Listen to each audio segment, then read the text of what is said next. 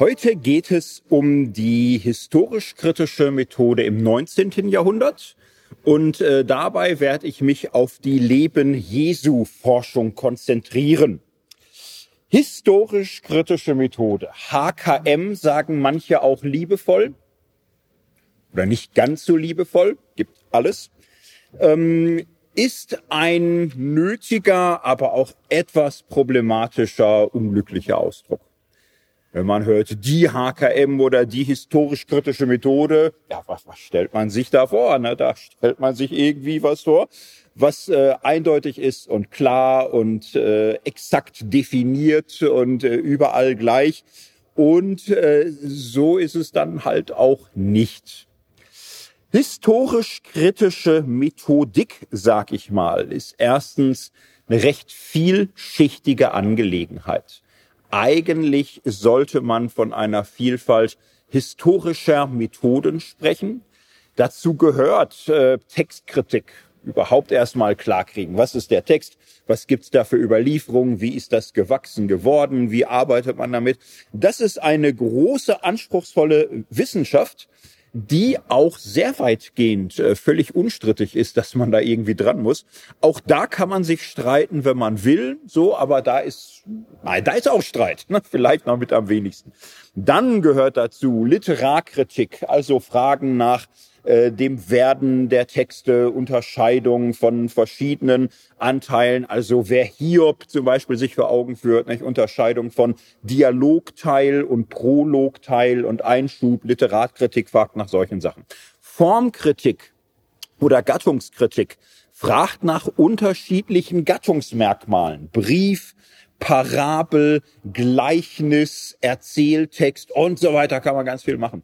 Redaktionskritik fragt nach der theologischen Gesamtsicht einer Schrift. Jetzt könnte ich weiter und weiter und weiter machen, mir würden noch viele einfallen. So, das heißt, ähm, historisch-kritische Methodik besteht aus unterschiedlichen methodischen, äh, historischen Zugängen. Sozialgeschichte spielt eine große Rolle in den letzten 50 Jahren.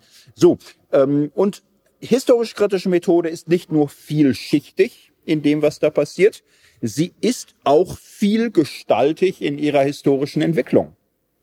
Also die Stichworte, die ich gerade so ein bisschen in den Raum geworfen habe, da kann man schon auch ungefähr sagen, nicht? die Literarkritik entsteht im 19. Jahrhundert. Das ist da ein Riesending. Man entdeckt bei den Evangelien äh, fantastische Sachen, die man da machen kann, wie man das alles so sortiert.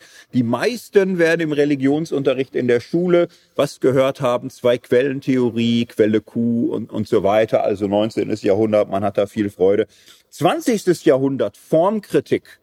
1920er Jahre, Bultmann, Dibelius und so, das wird da eine große Nummer. Das entsteht, da entstehen Ansätze, Entwürfe. Nach dem Zweiten Weltkrieg, 50er, 60er Jahre, Redaktionskritik.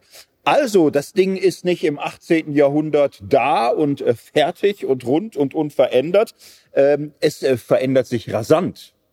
Und eben sozialgeschichtliche Fragestellungen, andere Annäherungsweisen sind in den letzten 50 Jahren dazugekommen. Manches sinkt auch so ein bisschen im allgemeinen Ansehen.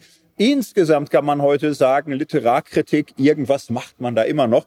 Aber die, die Riesenbegeisterung, die hat sich so ein bisschen verflüchtigt, sag ich mal, weil viele auch äh, zu oft Kopfschmerzen hatten nach dem Versuch im Pentateuch alles zu sortieren und so. Und da, da wird man manchmal auch ein bisschen grantig von. So, also sie ist äh, vielschichtig in ihren Methoden, sie ist vielgestaltig in ihrer historischen Entwicklung und sie ist vielfältig in ihrer Anwendung. Man soll sich nicht so vorstellen, dass alle historisch-kritischen Exegeten äh, von morgens bis abends einander anstrahlen wie die Honigkuchenpferde, einander ständig auf die Schulter klopfen, dass da alle so prima einig sind und auch alle immer dasselbe rauskriegen und auch so sich verstehen, äh, was weiß ich, wie so eine Band of Brothers und so, die alle im Grunde Kampfgemeinschaft, Kriegsgemeinschaft gegen alles, was irgendwie nicht aufgeklärt ist. Nein, die äh, streiten gern, die streiten viel, die werden sich nicht einig, die haben Animositäten, die haben Schulgegensätze, die lesen das Buch vom Kollegen und sind verstimmt und, und so, nicht? Also es wird sehr vielfältig sehr äh, unterschiedlich zur Anwendung gebracht.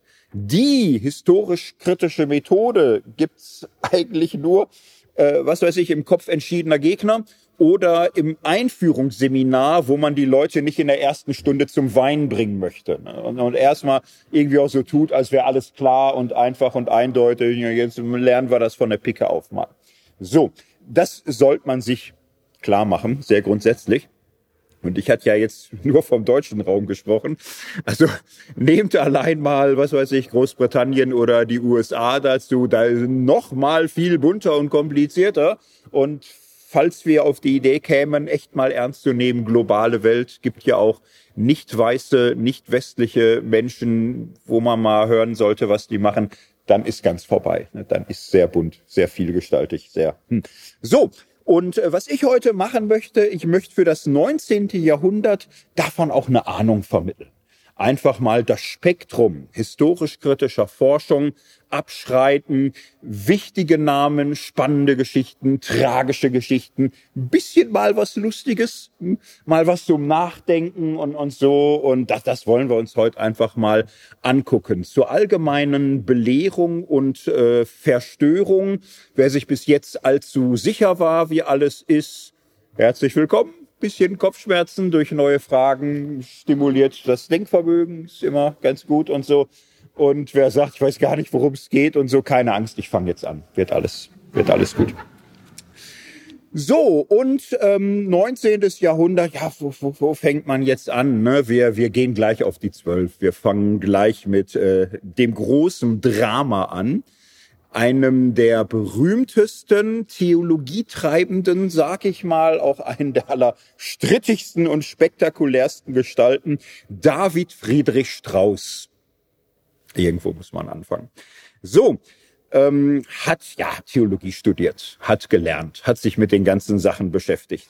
Wir versetzen uns jetzt geistig in die Welt von 1830. Ist nicht so leicht. Hm war viel los in Deutschland. Ne? Also im Grunde hatte Deutschland die letzten 50 Jahre so sein Allzeithoch an, äh, lass uns mal paar Genies produzieren.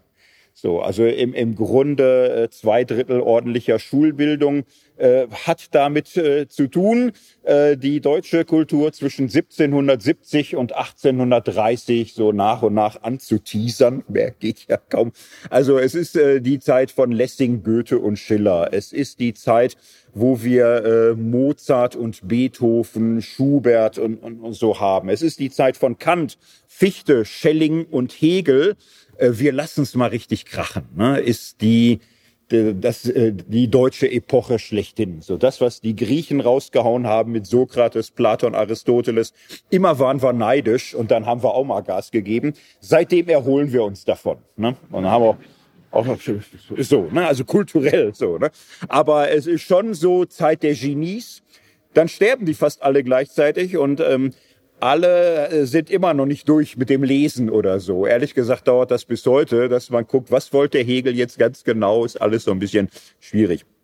Und äh, dieses äh, deutsche Land der Dichter und Denker, ne, hätte das jemand 1760 gesagt, die Nachbarvölker werden vor Lachen zu Boden gegangen. Ne? gesagt, was wollt ihr seid Dichter und Denker? Ja, ja, ja. Nee, gar nicht. Ne? Also davor war Deutschland so ein bisschen wie bei Asterix und die Goten. So, ne? Nicht ganz so schlimm, ne? nicht, nicht ganz so. Aber im, im Grunde, dieses äh, ganze Image Dichter und Denker hat man schon sich so in den 60 Jahren 1770 bis 1830 erarbeitet und schon so ein bisschen an die Spitze der äh, Weltintelligenzia durchgekämpft. Das können wir jetzt leider auch nicht in Kürze rekapitulieren, was da los war. Das ist jetzt hart, aber wahr. Und äh, für Strauß ist das jetzt aber eine, eine gewisse Voraussetzung? Er pilgert nach Berlin, er hört Hegel. Er ist erschlagen. Was er da genau versteht, weiß man nie so richtig und so. Aber es flasht ihn. Es ist begeisternd. Hegel erklärt alles, die ganze Welt. Restlos alles ist durchschaubar. So, es ist die absolute Erkenntnis der Vernunft. Der Weltgeist ist gelandet, er ist seiner selbst ansichtig und durchsichtig geworden. Nie äh, war alles so begriffen wie um 1830 in Berlin. Und äh, Strauß ist da auch ganz beglückt von. Äh, Hegel war positiv zum christlichen Glauben. Er sagte, ich bin Lutheraner, bin gläubiger Christ aus meiner philosophischen Erkenntnis heraus weiß ich, das Christentum ist im, im Grunde die ähm, höchste Religion, die absolute Religion. Meine Philosophie ist ein bisschen höher, ehrlich gesagt, aber im, im Grunde äh, ist das äh, eine Art äh, auch äh, intellektuelle Realisation dessen, was im Christentum und besonders eben in seiner lutherischen Prägung, so mit dieser lutherischen Freiheit des Christenmenschen entwickelt wurde.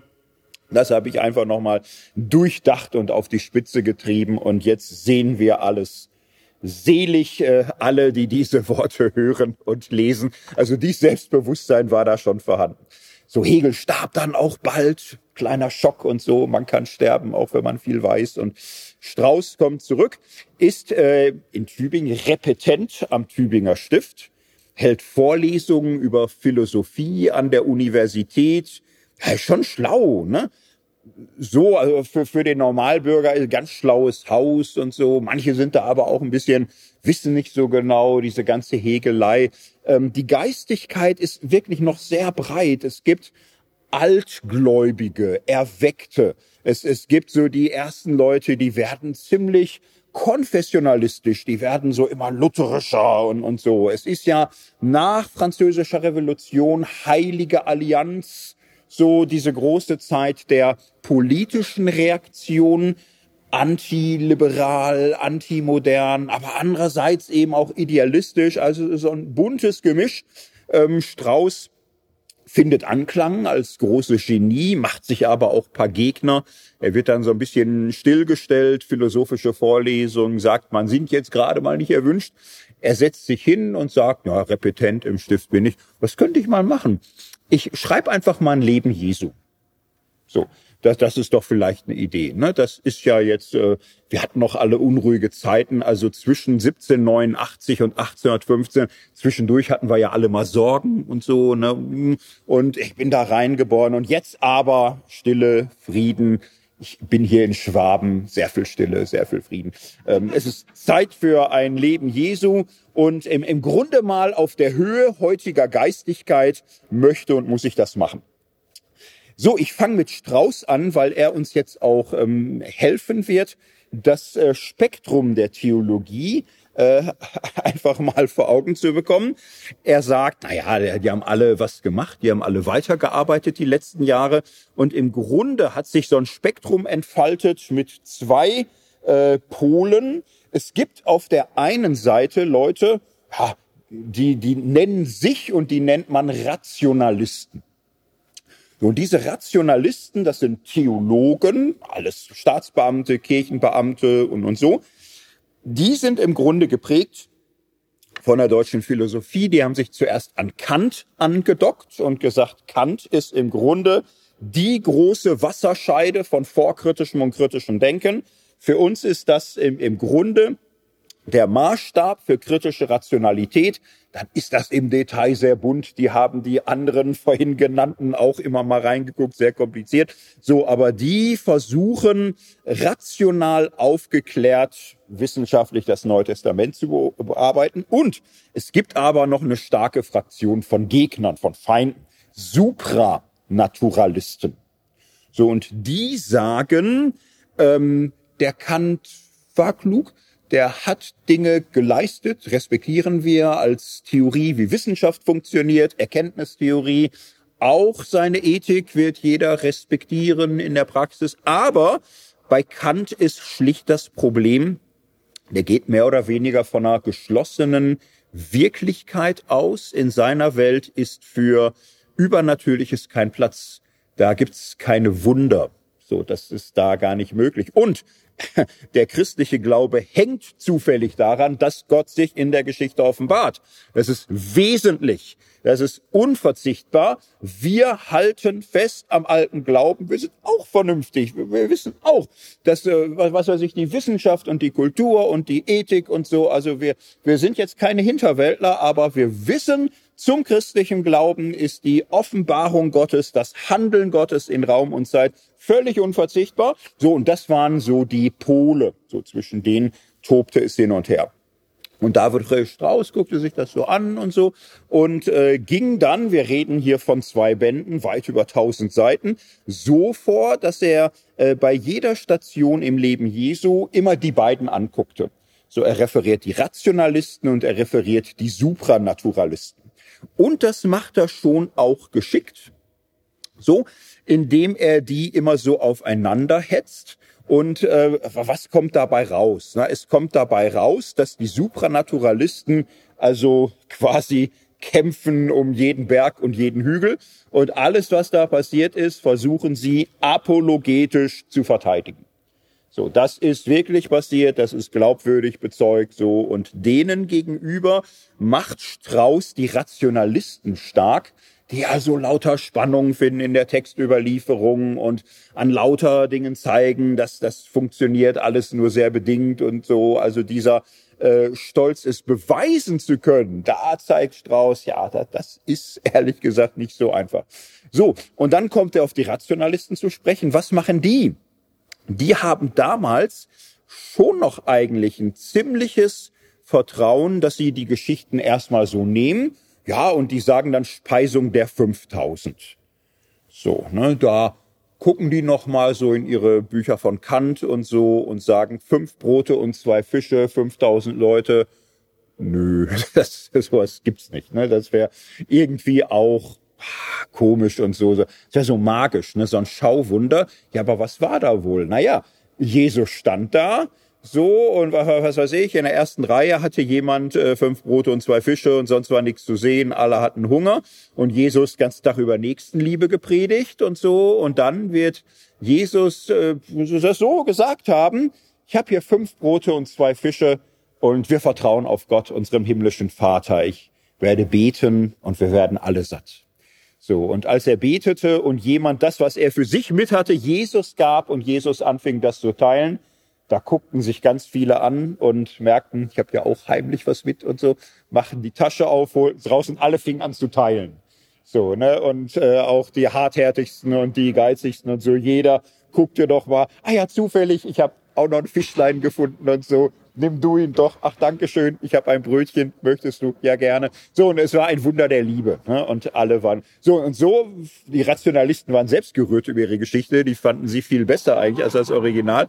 Und das haben die überall so versucht. Überall, ne, wo das so irgendwie möglich war. Und haben dann aber auch alles Mögliche so, nicht? Also Jesus auf dem Wasser laufen. Ah ne? Aber äh, dass man da einschläft und einen schönen Traum hat. Und das, das kann ja alles passieren. Ne? Und dann Sturm und man wird wach und Angst und man hat im Traum Jesus gesehen und sagt, ich habe Jesus gesehen. Und alle werden ruhig. Jesus, ja. Und, und äh, alle beruhigen sich auf einmal. Ne? Und äh, der Sturm hört auf. Kann ja auch passieren, in echt, ne? kleiner Sturm, dann ist es vorbei. Und äh, dieser Traum, vielleicht eine Vision, vielleicht auch eine Idee, vielleicht auch eine Erinnerung. Vielleicht wird das immer größer im Laufe der Überlieferung. Man erzählt da was. Am Ende, stille Post kennt ja jeder.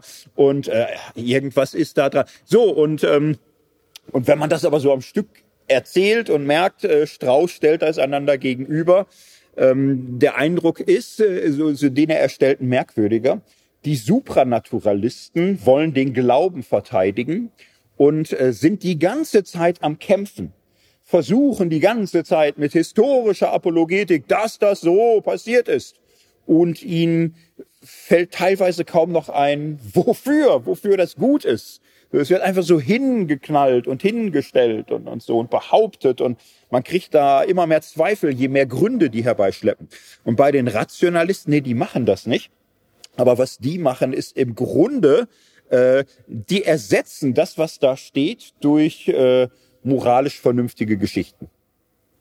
Und Strauß referiert das beides und sagt, ihr lieben Leute, das ist beides Käse. So, das eine ist verzweifelte historische Apologetik. Da geht doch im, im Grunde der Sinn, die Idee, das geht doch alles verloren. Ihr behauptet lauter Heilstatsachen und habt gar kein Wozu mehr, wozu das da ist. So, so seid ihr in äh, Kampfgenossenschaft. Die anderen wollen vernünftig sein, aber auch sie verlieren den Sinn, auch sie verlieren die Idee. Sie erfinden im Grunde völlig andere Evangelien, völlig andere Geschichten. So, und Strauß sagt, das ist nicht der Sinn der Bibel. Das ist nicht der Sinn des Glaubens. Ihr seid alle im, im Grunde Gefangene eines falschen Pro und Kontras, eines es ist so passiert, es ist so nicht passiert, sondern das und das wird wirklich gewesen sein. Entscheidend, sagt Strauß, ist doch nicht, was da passiert ist oder nicht. Könnte man doch bei Lessing lernen. So, das hat doch Lessing im Grunde schon gezeigt, die Fakten, die Begebenheiten, die Tatsachen sind am Ende des Tages irgendwie auch hohl und stumm.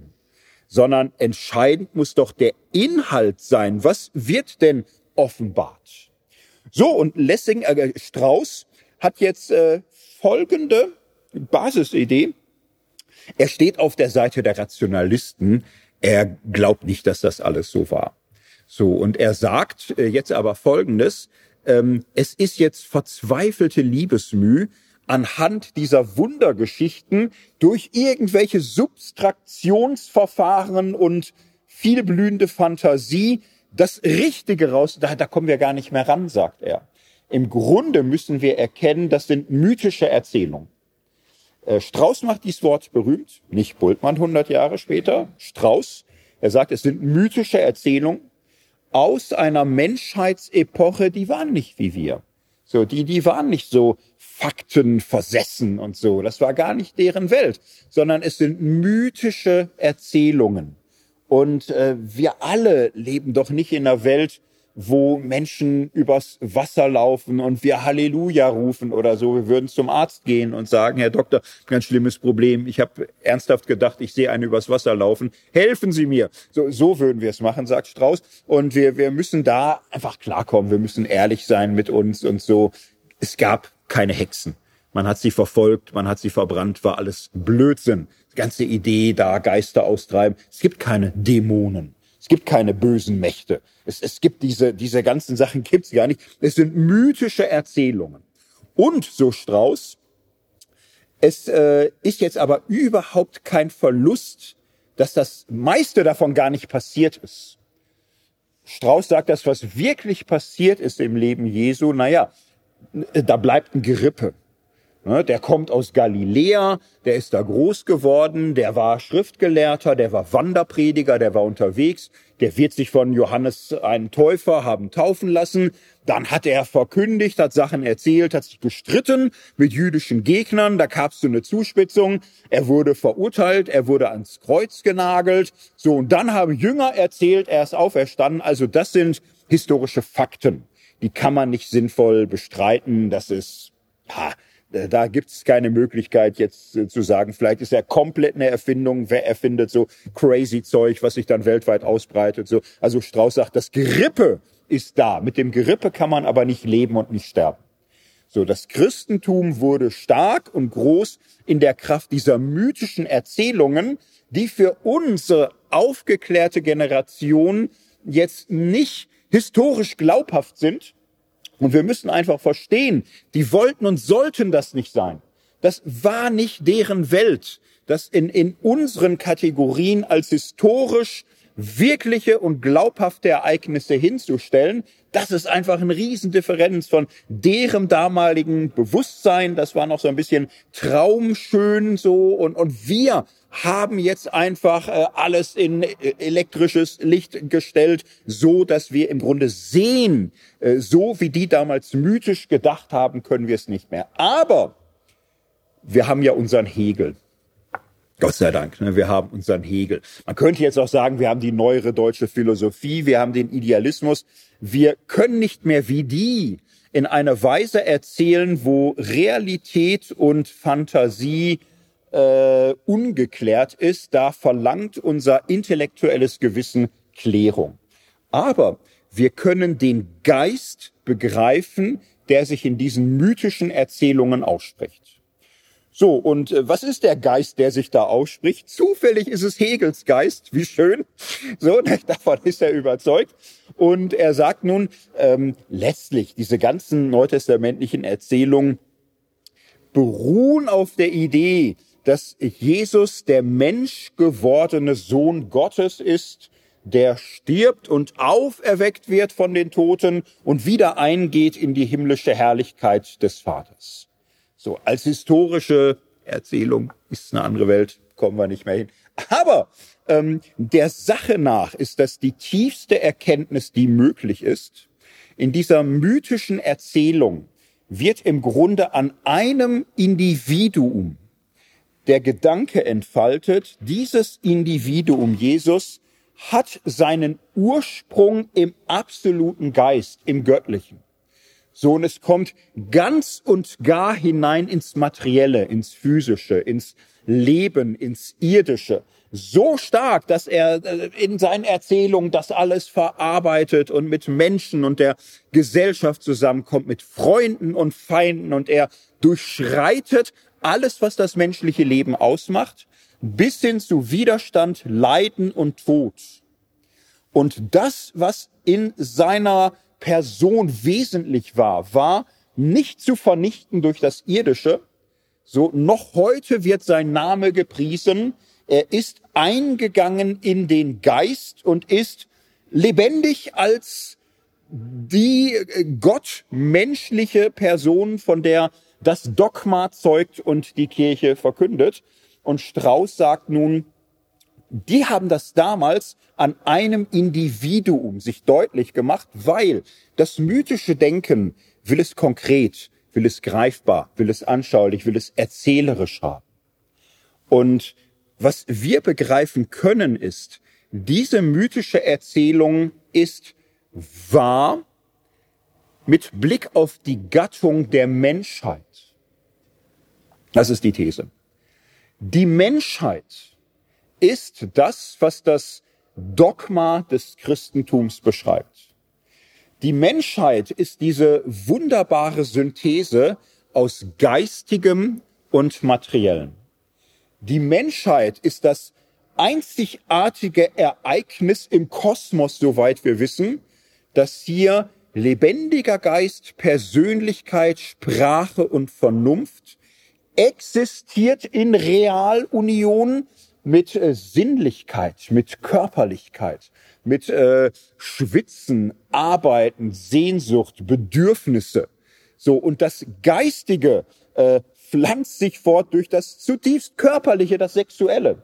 So, und es ist so eins, dieses Geistige und Körperliche. In jedem Menschen ist ein Wunder.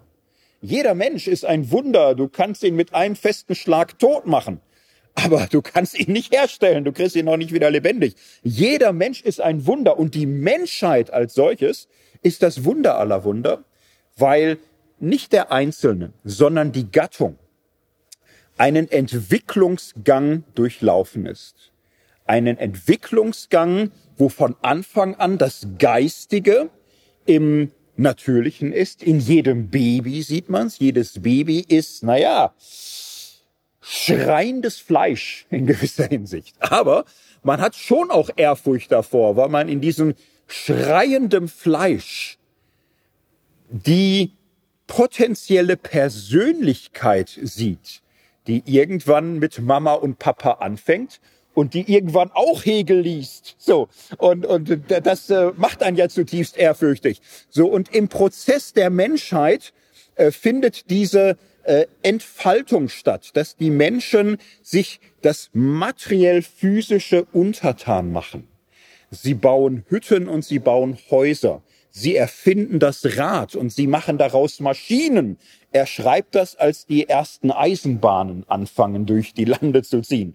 So, und äh, dieser Fortschritt, diese Entwicklungsgeschichte, dass die Menschheit der Geist im Fleisch ist, und zwar so, dass der Geist sich ganz und gar dieses Fleisch untertänig macht, aber so natürlich, dass es es gebraucht und verherrlicht und äh, gesünder macht durch Medizin, durch immer neuere Erfindungen. Und äh, wir lernen am Anfang krächzen, stampfen, stöhnen, schreien. Irgendwann machen wir fantastische Musik. Aus den Trommeln der Wilden haben wir es gebracht zu Beethoven. So. Und äh, im Menschlichen findet im Grunde statt die Berührung des Geistigen und des Materiellen. Und das ist die Realisation der göttlichen Idee in der Wirklichkeit. Habe jetzt so ein bisschen versucht, so dieses Pathos aufzugreifen. Und der Strauß war von Hegel begeistert. Er war auch von sich selbst begeistert. Er fand das ganz großartig. Und im Grunde redete er sich so warm und dann war er fertig und er war bereit, sich im Grunde zu verneigen und dass alle Applaus, Applaus und so sagen. Und du hast das Christentum gerettet. Dein Name sei gepriesen. Fantastisch. Strauß. Yeah. Und so. Aber das ist nicht passiert. Ist nicht passiert. Er gab sein Buch raus, ich weiß nicht mit welchen Hoffnungen. Ja, Tübingen, Repetent am Tübinger Stift.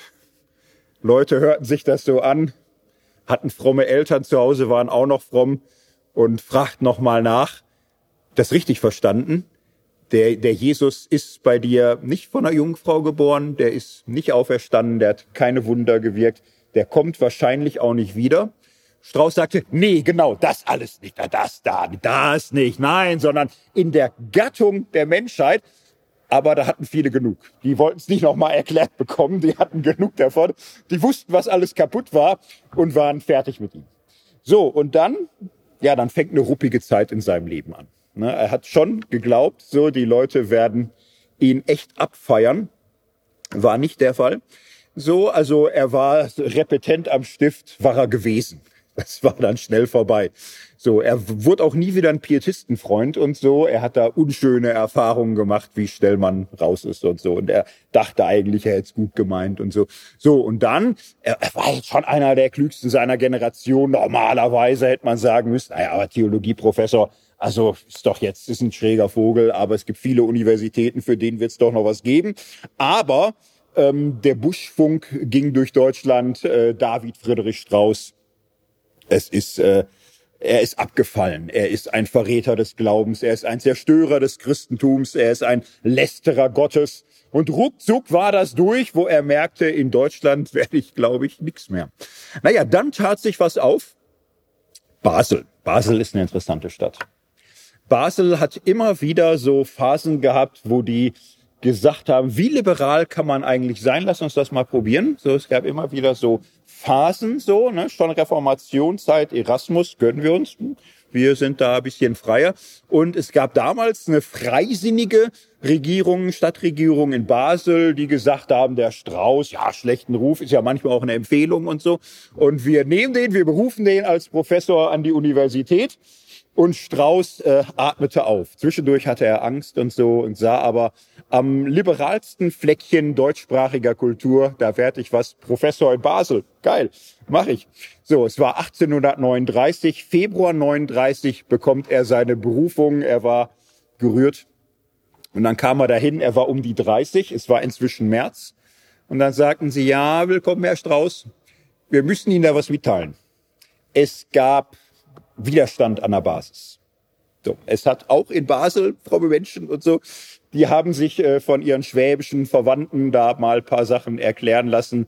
Das sieht gerade nicht so gut aus. Und Strauß sagte, ja, also Widerstand bin ich gewöhnt. Ich lasse auch mit mir reden. Also, so. Er hat zwischendurch eine Auflage gemacht, die war entschärft eine dritte Auflage so ein bisschen entschärft und so ein bisschen runtergedimmt, so ein bisschen was stehen gelassen und so und sagte, nein, ich habe ich hab die Menschheit vielleicht überschätzt, ehrlich gesagt. So, ich, ich wäre bereit, jetzt so ein bisschen mehr Piano und so. Man muss ja da nicht mit dem Hammer alle aufklären. Ich war auch jung und wild. Und die in Basel sagten, das ist schön, das wäre eine gute Idee gewesen, auch vor drei Jahren. Das ist jetzt faktisch zu spät. Und Strauß sagt, ja, aber ich habe hier ehrlich gesagt eine Berufungsurkunde. Also ihr könnt doch jetzt mich nicht hier sagen, nein, wir, wir sind Schweizer, also wir sind schon fair. Wir haben noch eine Urkunde für Sie, die überreichen wir Ihnen. Das ist die Pensionsurkunde. Sie, Sie, Sie sind jetzt faktisch pensionierter Professor, aber ich bin doch erst 30. Ja, ist ein Sonderfall. Ne? Aber äh, ist, äh, ist eine politische Entscheidung. Also wir müssen ja alle irgendwie klarkommen. Also jetzt ihre Pensionsurkunde gibt auch eine Pension. Die ist jetzt nicht so hoch, wie wenn sie 35 Jahre gearbeitet hätten. Da haben sie hoffentlich Verständnis für. Aber ist jetzt, wir sind Schweizer, hier muss keiner verhungern oder so. Aber dass sie hier auf dem Katheder stehen und lehren werden, ist äh, nicht der Fall. So. Ja, er hat eine neue Auflage gemacht. Die war dann wieder so hardcore wie die erste oder so. Und nein, sein restliches Leben ist nicht ganz leicht. Das hat ihn mitgenommen. Ne? So, also, also man könnte jetzt so paar Sachen erzählen. Er fand dann eine junge Frau ganz nett und so. Er hatte Freunde, die sagten hier ganz im Vertrauen, wir kennen dich, wir sehen sie. Gibt auch andere schöne Töchter und so. Also ganz ehrlich, mieses Gefühl und so. Äh, Strauß sie aus Trotz geheiratet, zwei Kinder gekriegt, sich scheiden lassen. In den 1840er Jahren war jetzt nicht die Zeit, wo man sagte, ja, eine Scheidung ist ja kein Makel mehr. Ne? Nee, das war, so 1840er Jahre war natürlich äh, Pietisten sagten, ja, wundert mich gar nicht so. Ne? Wer dem allmächtigen Gott nicht treu ist, kann auch in der Ehe so. Ne? Also hat auch nicht äh, seinem Ruf geholfen irgendwie. Dann hat er auch so auch, auch Probleme gehabt, wo man auch denkt, oh Mensch, ne? also ähm, wenn du so positioniert bist, wo kriegst du Freunde? Ja, irgendwelche Ultraliberalen oder Linksextremen oder so hätte man da schon finden können. Hätte er ein bisschen geguckt oder so in London und Paris, hätte er gute Freunde finden können am progressiven Rand der Gesellschaft. Und es, es gab jetzt also im Süden Baden und so, es gab ein liberales Bürgertum, die theoretisch sowas wie Strauß auch gut fanden. Zum Beispiel 1848 und so haben die ihn dann auch so ins äh, Frankfurter Parlament und so, Nationalversammlung gebracht. Jetzt hatte der Strauß aber irgendwie die Idee zu sagen, also ich bin eigentlich gar nicht so ein richtig liberaler. Die Demokratie liegt mir auch völlig fern. Eigentlich finde ich äh, preußischen Militarismus auch ziemlich gut. So was er erfahren Im Grunde hat er dann auch immer gegen die Reformvorschläge gestimmt und hatte da schon auch so, so nationalistische Schübe und so, wo die Liberalen irgendwie gesagt haben, der ist ja echt so komisch, wie die Pietisten sagen irgendwie und ging auch so ein bisschen auf Abstand und so. Also ein bisschen schwieriges Leben hat er gehabt eigentlich so. Ne? Und ich möchte aus seinem Spätphase noch mal was vorstellen. Er hat dann äh, gegen Ende seines Lebens ein Buch geschrieben, Der alte und der neue Glaube. So. Und ähm, das ist jetzt ein interessantes Buch. Er hat weitergelebt, er hat sich weiterentwickelt. Ich stell's mal vor, er sagt, wie stehen wir eigentlich heute zum Christentum? Mit wir meint er ja so ein national positives äh, Bürgertum, was kulturell liberal ist, aber eben patriotisch und, und sonst wie. Und äh, er stellt so die Frage, wie stehen wir zum Christentum? Und er sagt, na ja, gehen wir das mal durch. Ne? Was ist Kirche heute? So, ja, Gottesdienst boah, ist schon schwer. Ne? Also wer von uns erträgt das? So stellen wir uns vor, ein aufgeklärter Mensch wie wir würde in der Kirche arbeiten wollen. Er sagt, am Weihnachtsfest müsste man äh, vielleicht den Verständigsten unter den Zuhörern andeuten, dass von einer Geburt aus der Jungfrau keine Rede sein könne. Das ist die ganze Geschichte von der Reise der Eltern Jesu nach Bethlehem mit Quirinius schlecht erdichtet sei. Der Quirinius war viel später Statthalter, da, da passen die ganzen Quellen nicht zusammen. Äh, Hirten, Krippe, Engel, fällt alles weg. Ne? Ist alles. Auch dieses ganze Frieden auf Erden, ja du lieber Himmel, der hat auch ganz schön viel Streit verursacht. Lauter Religionskriege und so. Also er war eine bedeutende Persönlichkeit und man kann an ihm äh, punktuell den Fortschritt der Menschheit festmachen, gab aber auch viele andere er fährt weiter fort. Ne? Also wie am Christfest, Jungfrauengeburt und so weiter, alles irgendwie nichts ist. So sagt er, Karfreitag, Opfertod, Erlöser, kann ja kein aufgeklärter Mensch heute predigen. So, also Karfreitag ist eine riesen Challenge, halbwegs ehrlich zu bleiben, ohne dass die Altgläubigen durchdrehen vor Wut. So, man, man müsste da schonend Einzelnen nahebringen, dass alles irgendwie ganz anders wäre, aber dass die ganzen Begriffe der Erlösung und des Erlösers noch irgendwie zurechtzumachen sind für die heutige Zeit, ist schon schwer. Er sagt dann, Ostern wird die Aufgabe noch misslicher. Es ist kaum möglich, in einer christlichen Kirche das Ding beim rechten Namen zu nennen. So, da, da kann man irgendwie den Leuten irgendwelche Sprachwolken vor Augen machen, dass die Sache Jesu weitergeht, aber eigentlich ist man ständig mit sich im Zwiespalt. Jetzt Zitat wörtlich, endlich am Himmelfahrtstage tritt die Schwierigkeit ein, sich der Satire zu enthalten. Von diesem Vorgang als von einem tatsächlichen zu sprechen, ist gebildeten Menschen gegenüber heutzutage eine, geradezu einer Beleidigung. Also symbolisch, wie schon die Auferstehung, wie weiterhin alle Wundergeschichten, Krankenheilung, Totenerweckung, Teufelsaustreibung, worüber an gewöhnlichen Sonntagen so oft gepredigt wird und die eher eine moralische Wendung unmöglich als möglich machen. Und dann fragt er sich, aber wozu überhaupt diese Umwege? Wozu sich mit Dingen herumschlagen, die wir nicht mehr brauchen können, um endlich auf das zu kommen, was wir brauchen, das wir aber viel einfacher und zugleich bestimmter hätten haben können, wenn wir gleich unmittelbar damit anfangen würden. Das ist seine Kritik einer aufgeklärten Kirche, wo die Geistlichkeit nicht mehr altgläubig ist und eigentlich Sonntag für Sonntag sich abquält mit Geschichten, deren altgläubigen Sinn man nicht mehr teilen kann. Und man bietet dann irgendwie was an, um auf Frieden auf Erden und äh, Gerechtigkeit für die Armen zu kommen. Aber äh, Strauß sagt, komm, also es geht ohne den ganzen christlichen Kladderadatsch eigentlich leichter. So, und er stellt dann, 1872 ist das fest, wenn wir nicht Ausflüchte suchen wollen, wenn wir nicht drehen und deuteln wollen, wenn wir als ehrliche, aufrichtige Menschen sprechen wollen, so müssen wir bekennen, wir sind keine Christen mehr. Und er meint das sagen zu können im Namen der aufgeklärten, bürgerlichen, intelligenten Schicht. So, das Buch heißt Der alte und der neue Glaube. Was denn jetzt der neue Glaube? So, und da fällt ihm viel ein. Ne? Und er sagt, ja, natürlich sind wir gläubig. Wir glauben an den menschlichen Geist und äh, an seinen Fortschritt. Wir glauben an die Kultur und an die unfassbaren Errungenschaften, die uns der technische Fortschritt täglich bringt. Wir glauben an unsere Klassiker. Lessing, was für ein Mann. Äh, kennen wir nicht alle die Erfahrung, dass Goethes Worte uns tiefer trösten und umfassender begleiten, als so Bibelsprüche und, und so.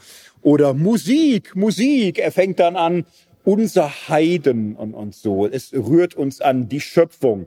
Wir glauben kein Wort des Textes. Aber die Musik, sie, sie rührt uns zutiefst. Beethoven so. Und er geht das alles so durch. Dann ist er irgendwann bei Darwin und sagt, das ist wahr heutzutage. Wir gehen mit der Zeit. Und äh, aber ist das auch nicht großartig? Im Grunde ist äh, Darwin doch äh, noch äh, wirklich die Krönung, dass wir nicht nur so als schreiender Erdenklos angefangen haben, sondern zutiefst unsere Wurzeln im Tierreich haben. Alles wird doch dadurch noch groß, äh, großartiger. So, wir glauben an das Göttliche im Menschen. Wir glauben nicht mehr an einen Gott jenseits dieser Welt. Wir glauben nicht an ein Leben nach dem Tod. Wir glauben an das Göttliche im Menschen, wie es sich zeigt im menschlichen Geist, in der Kultur, im Streben nach dem Guten, im Streben danach, brüderlich in Eintracht zu leben und das wird sich auch so durchsetzen. So, und dann ist er alt und stirbt. Ja. David Friedrich Strauss ist im 19. Jahrhundert schon eine bekannte Figur. So, und wie gesagt, der war äh, Theologieprofessor, ohne den Job je anzutreten. Er war ein freier Gelehrter, Bücherschreiber, Autor, also im Grunde kann man kaum sagen Theologen, aber er war natürlich so alle haben sich an ihm gerieben und sich mit ihm auseinandergesetzt. Ich möchte mal eine Rezeption vorstellen von Nietzsche. Nietzsche boah, hat man irgendwie vielleicht mal immer gehört und so. Der junge Nietzsche wurde ja als Pfarrerssohn groß. Junge Nietzsche, ein sehr gläubiger Knabe, so schreibt äh, begeisterte Gebete an Jesus. So ist äh, nicht ganz pietistisch, das wäre nicht so das richtige äh, Label dafür, aber es ist eine pietistisch angehauchte, gut lutherische Kirchlichkeit, in der er gläubig groß wird. So, als Jüngling 18 bis 20 verliert er seinen Glauben, weil er war ein bisschen hochbegabt, bisschen genial, viel gelesen, extrem viel gelesen, kriegt unter anderem David Friedrich Strauss in der Hand, das Leben Jesu. Er liest und liest und liest und 1870 glaubte kein Mensch mehr an Hegel. Das war vorher 1860, 1860, Anfang der 60er. Kein Mensch glaubte mehr an Hegel. Er sieht im Grunde Strauß mit dem Hammer durch das Neue Testament eilen, alles zerschlagen. Und was er bietet, ist eine hegelianische Philosophie, die 1860 den meisten irgendwie eine peinliche Jugenderinnerung war, weil er sich das einfach völlig anders aufgestellt hat, umgestellt hat. Ganze Geistigkeit war völlig anders.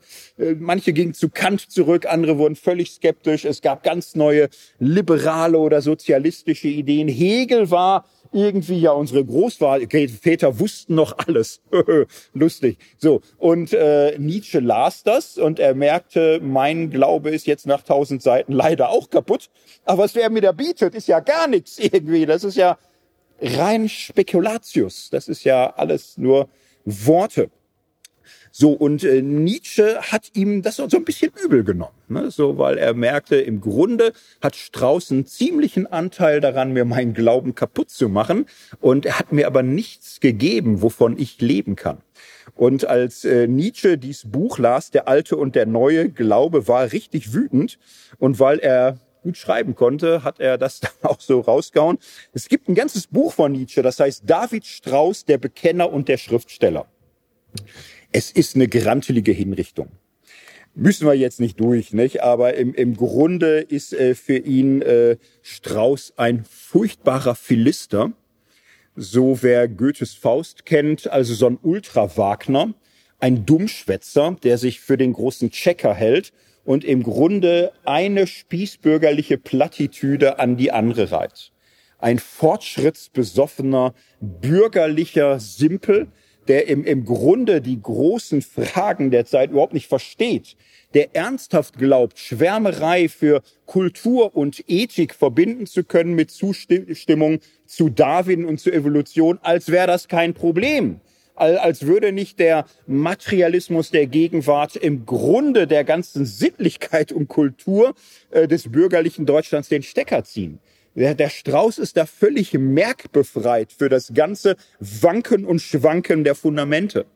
So, und äh, Nietzsche nimmt ihn sich richtig zur Brust und sagt, hier hör mal zu, dein ganzer neuer Glaube ist einfach erbärmlich. Er schreibt, hast du einen solchen Glauben, müssten wir ihn bescheiden, so verrate um Gottes Willen nichts davon. Es ist kalt, erbärmlich, flach, spießig, äh, schrecklich, so wie du die Klassiker würdigst, äh, schändest du sie.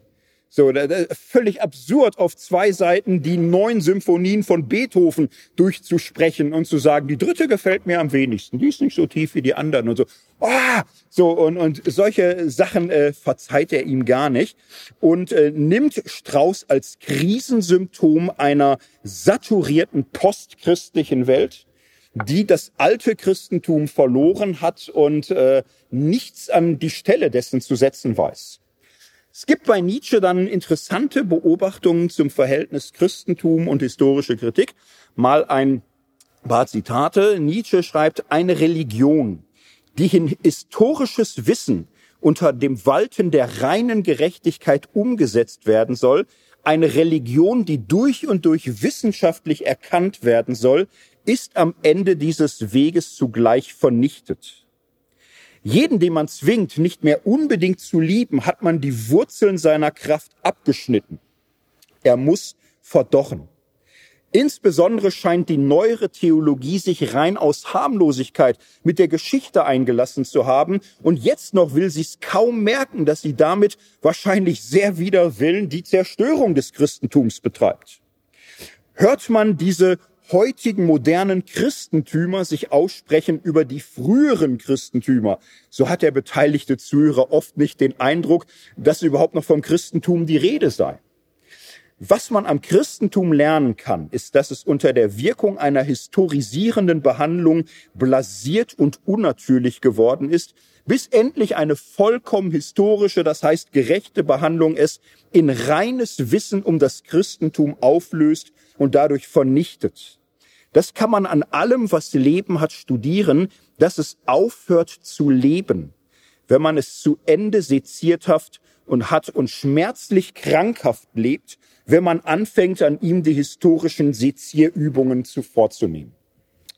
Und Nietzsches Vorwurf ist, Manche merken das, glaube ich, aber Strauß merkt nichts. Strauß äh, hat im Grunde versucht, aus der jeweiligen Kultur seiner Zeit einen neuen Glauben zu entwickeln. Er hat nicht mal einen Sinn dafür, was der alte Glaube gewesen ist. Er hat es nicht mal historisch verstanden. Muss dazu wissen, Nietzsche war befreundet äh, mit Overbeck, einem kritischen Theologen in Basel. Der glaubte auch nichts mehr.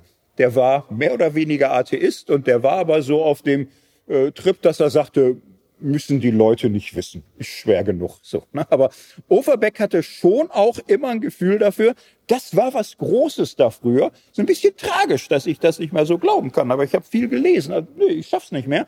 Aber es war schon was Großes. So, und das, was heute in der Theologie einem verkauft wird, ist halt auch recht armselig. So. Und äh, Nietzsche hatte viele kluge Freunde, so von denen er das lehrte. Darum, dass ihr so als ein Nachwort zu Strauß der kam jetzt bisschen kritisch weg. Ne? Jetzt tut er mir ein bisschen leid, ist auch traurig alles. Ne? Aber ähm, ist natürlich wirkmächtig fürs 19. Jahrhundert und bis in die Gegenwart geworden als eine entscheidende Figur. So, und jetzt ist mir schon wichtig zu sagen, es ist eine wichtige Figur. Strauß ist nicht die Theologie des 19. Jahrhunderts. Strauß ist nicht die historisch-kritische Methode, wie sie nun mal ist. Strauß ist eine spannende, schon auch nachdenkenswerte Epoche. So, und das 19. Jahrhundert ist viel breiter in seiner Theologie. Auch historisch-kritische Methode und Praxis ist sehr viel breiter.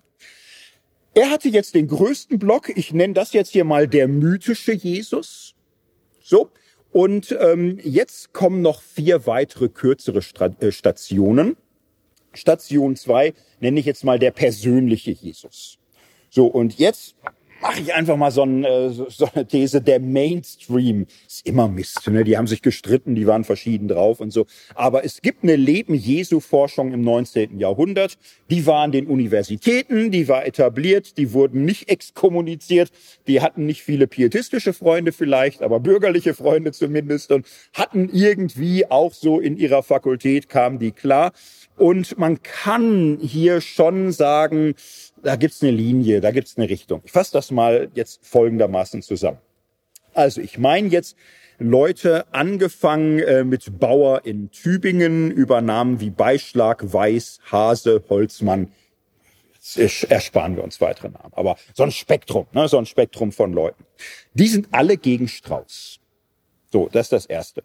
Da, da sagt keiner Strauß, das machen die nicht. Ne? Das ist für sie ein Enfant terrible. Auch sein weiteres Leben und so, alle paar Jahre war ah, für eine schwierige Geschichte gut. Nein, die distanzieren sich alle davon und sagen, der Strauß hat im Grunde zerstört, ohne aufzubauen.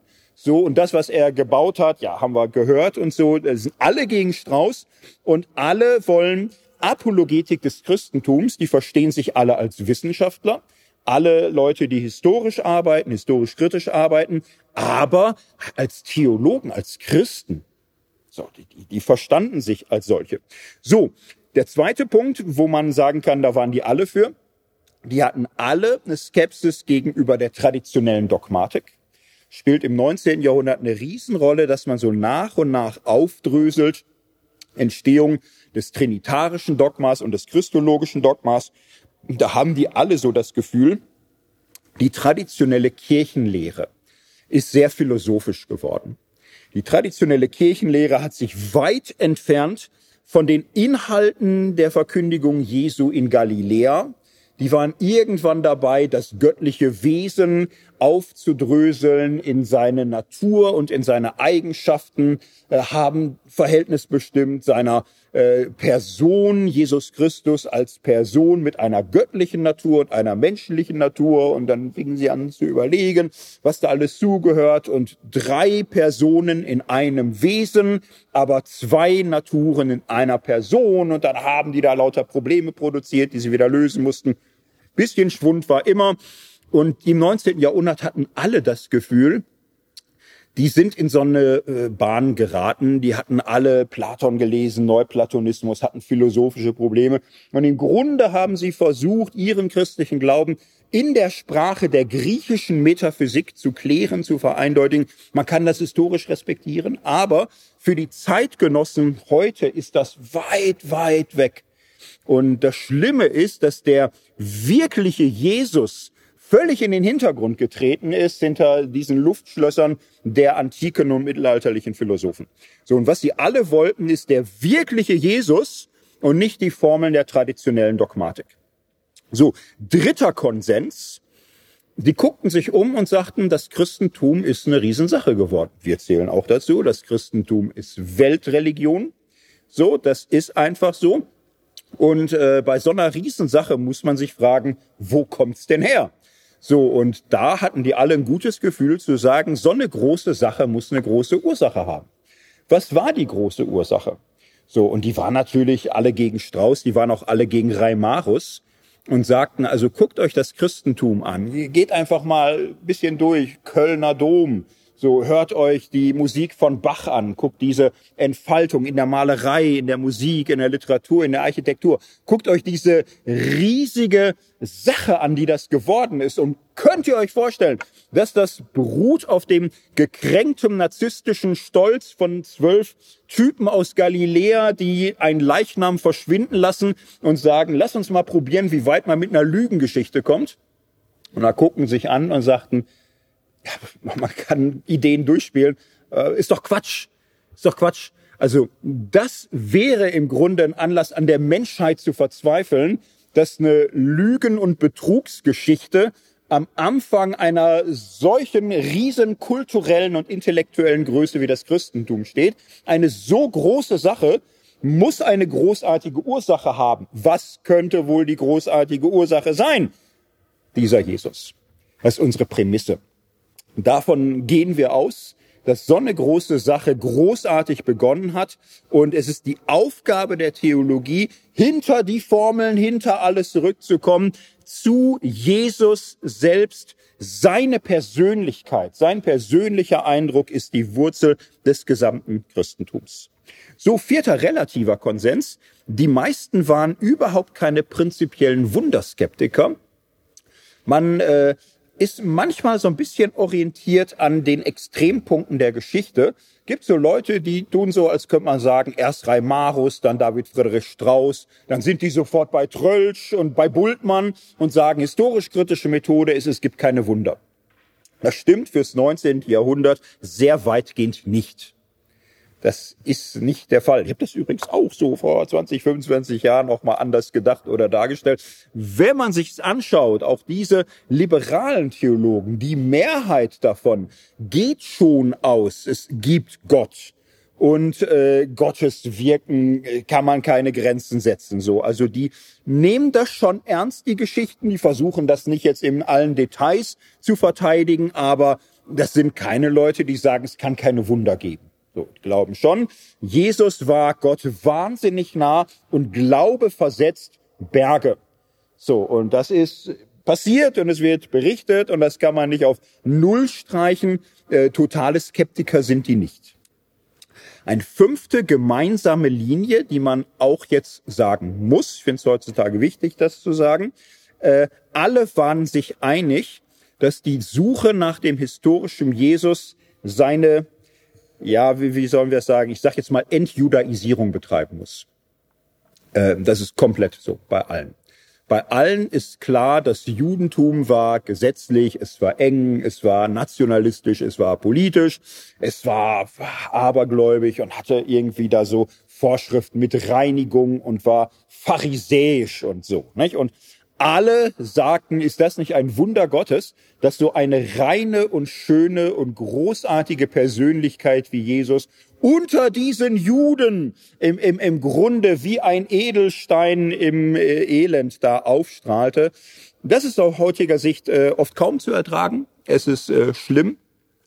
Es bringt auch nichts, jetzt äh, großen Ranking zu machen, weniger schlimm, mehr schlimm. Es ist fast durchweg sehr schlimm oder furchtbar schlimm. ähm, das, das Judentum ist die permanente Dunkelfolie und dass Jesus ganz anders war als die Juden und, und so. Und dass auch im Alten Testament also ein paar schöne Edelsteine unter viel Elend und, und so. Die Propheten liebte man noch so und sagte, ja, was machen die Propheten? Die kämpfen ja gerade gegen das jüdische Volk, aber diese ganzen Gebote und Opfer und Satzungen und Speisegebote, ach und, und so, und das ist äh, ein trauriges Thema, aber es hier kurz auch zu sagen, finde ich doch wichtig. So, der sechste und letzte Punkt ist der wichtigste. Was findet man denn dann auf der Suche nach dem historischen Jesus? So, und äh, ich sage es jetzt mal äh, mit einer Formel, äh, eine Persönlichkeit, die durch ihr Wesen wie durch ihre Lehre universale religiöse Sittlichkeit verkörpert. Muss ich bisschen mehr noch dazu sagen. So, also das Besondere bei Jesus fanden die diese Einheit von Person und Verkündigung, dass er das lebte, was er sagte und sagte, was er lebte. Das fanden die alle ganz fantastisch, so, dass seine Predigt von der Liebe Gottes gedeckt war durch seine Zuwendung zu den äh, Ausgestoßenen, zu den Kindern, so, so, das, das fanden die alle ganz großartig.